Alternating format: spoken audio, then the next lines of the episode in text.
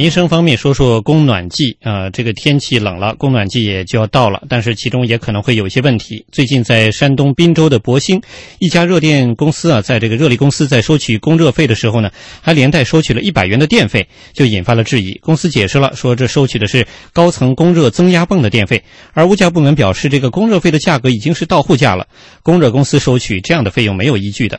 我们来听山东台记者于诗慧啊、于慧诗，还有滨州台记者刘鲁斌发来的报道。山东滨州博兴市民刘先生接到通知，来到热力公司缴纳取暖费用。被告知，除了要缴纳每平方二十三元的供暖费之外，他还需要缴纳一笔一百元的电费。这电费是啥意思？你这今儿要补那个电费。按照收费人员的说法，因为刘先生居住房子为高层住宅，需要加装热力增压泵，而增压泵运转产生的电费就叫做暖气循环增压费。但刘先生说，他们家住一楼，这钱他觉得交的很冤枉。我那俺一楼俺循环什么？你愿意交这个钱就交，不交你就不能取暖。刘先生打开暖气井，发现他所居住的这座十七层住宅楼，从一到十一楼有一套供暖管道，十二楼到十七楼是另外一套供暖管道。刘先生认为，既然是两套管道，高层供暖才需要增压泵发电，产生电费为什么让底层住户一同承担？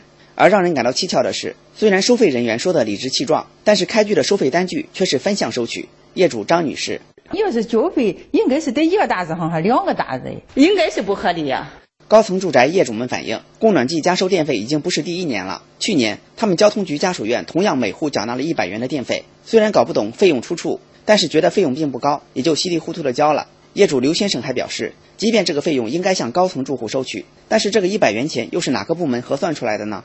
现在这是一笔糊涂账，没有人给我们公示这个，也没有人给我们说他定的价格，让我们来交这些钱。的确是一笔糊涂账。那这样的账真的能这么来算吗？或者真的能这么收吗？肯定是不行的。我们也能够查到相关的条例啊，呃，包括供热。其实前几天我们也新闻关注过，这个供热季要到了，可能出现的这些问题。但这次出来这个费用还是有点令人匪夷所思啊。呃，洪林老师怎么看这个案例？这种属于这个乱作为的一个典型，就是说乱收费的一个典型，毫无道理。因为其实我们举出可以很多很多这种例子。你比如说这个电，大家都都知道，这个电网送来的，啊它自然也有远近之分。对对然后这个电网送电呢，它也是有损耗的，因为我们上中学的时候学物理就知道有电阻的存在。啊，那你能说你离这个远远，你这啊个电费就可以贵一点，近就可以便宜一点嘛，对吧？啊另外，既然说高层，那低层是不是可以降价？对对不对？所以说这个呃，这个我刚才这个带着口音的这个民意的表达，我觉得已经挺客气了。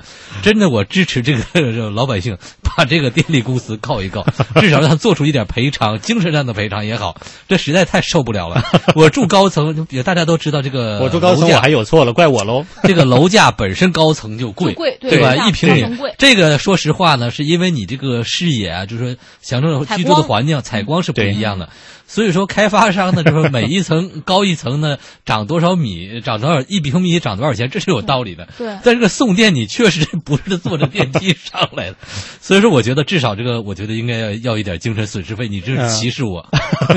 季老师有什么感受？也会要赔偿吗？嗯，我觉得这个就是，如果他们应该自己先算一下这玩意儿到底是一个多大多大的成本，然后你你你要这个成本整个的来这个进行计算之后，然后哎算出了大概每一户。你要这么说的话，你这个这个水那个水还要往上送的，也会更贵，是肯定是因为你需要增加也是要这水才能打上去上对吧对吧？嗯嗯那要这这个这那水水水就是水厂他们是怎么做到的？一个送的是冷水，一个送的是热水，是吧？没有因为这个冷热水，而且水厂是一年三百六十五天，天天都是需要那个什么的供水的情况下，他还能够做到，就可以去向他们请取取经。嗯，是这个案例挺有意思啊。嗯，